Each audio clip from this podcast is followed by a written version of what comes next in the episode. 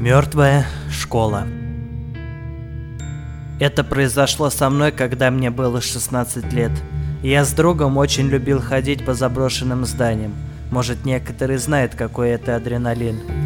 И вот мы услышали, что есть заброшенная школа, и про нее ходят разные слухи, мол, что ночью двери школы открываются, и учителя с учениками ходят по школе. Мы, конечно, этому не поверили и решили сходить в эту школу. Утром этого не сделать, все двери закрыты, и мы решили прийти ночью, когда, мол, как говорят, школа открыта. Ночью мы с другом пришли в школе, к нашему удивлению, школа была и вправду открыта. Но мы свалили все на алкашей и бомжей. Когда мы прошли через порог школы, Дверь резко, с громким стуком захлопнулась. Мы пытались открыть двери, но она стояла как вкопанная. Мой друг сказал, «Кажется, нам придется играть по их правилам». Он посмотрел на меня, а я на него. И мы громко рассмеялись, ведь в эту загробную чепуху мы не верили, а на дверь просто забили. Сначала все было тихо, но после мы начали видеть детей и взрослых.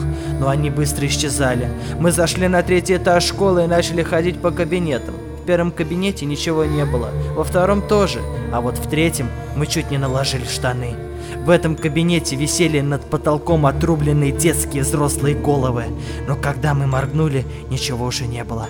И вдруг дверь класса захлопывается так же, как и парадная дверь школы. Я услышал какой-то скрип, повернулся в сторону доски. То, что я увидел, меня шокировало до такой степени, что я не мог сдвинуться с места и что-либо сказать. Сам кусок мела в прямом смысле летал около доски, чертил такие слова. «Убирайтесь вон с этого места!»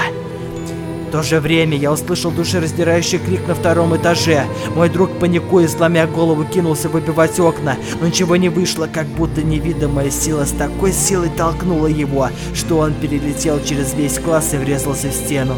Я хотел было бежать с места, но я не мог сдвинуться и на миллиметр. Повернув голову назад, я увидел кол, висящий в воздухе, который уже летел на меня, но я резко успел присесть. С большим трудом мне удалось освободиться от невидимой силы.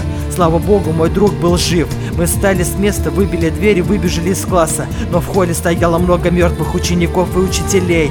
Они со злобой смотрели на нас. Но нам было не до них. Мы с бешеной силой начали бежать к выходу, но не успели. Меня и моего друга охватил удар по голове. И дальше я ничего не помнил. Я очнулся на улице возле школы, но не понимал, что произошло и где мой друг. К счастью, он лежал около меня. Мы поднялись и быстрыми шагами пошли домой, и про эту историю никому не рассказывали. Прошел год, мой друг умер после этого случая, а когда я вернулся домой с похорон, на стене моего особняка было написано кровью «Ты следующий».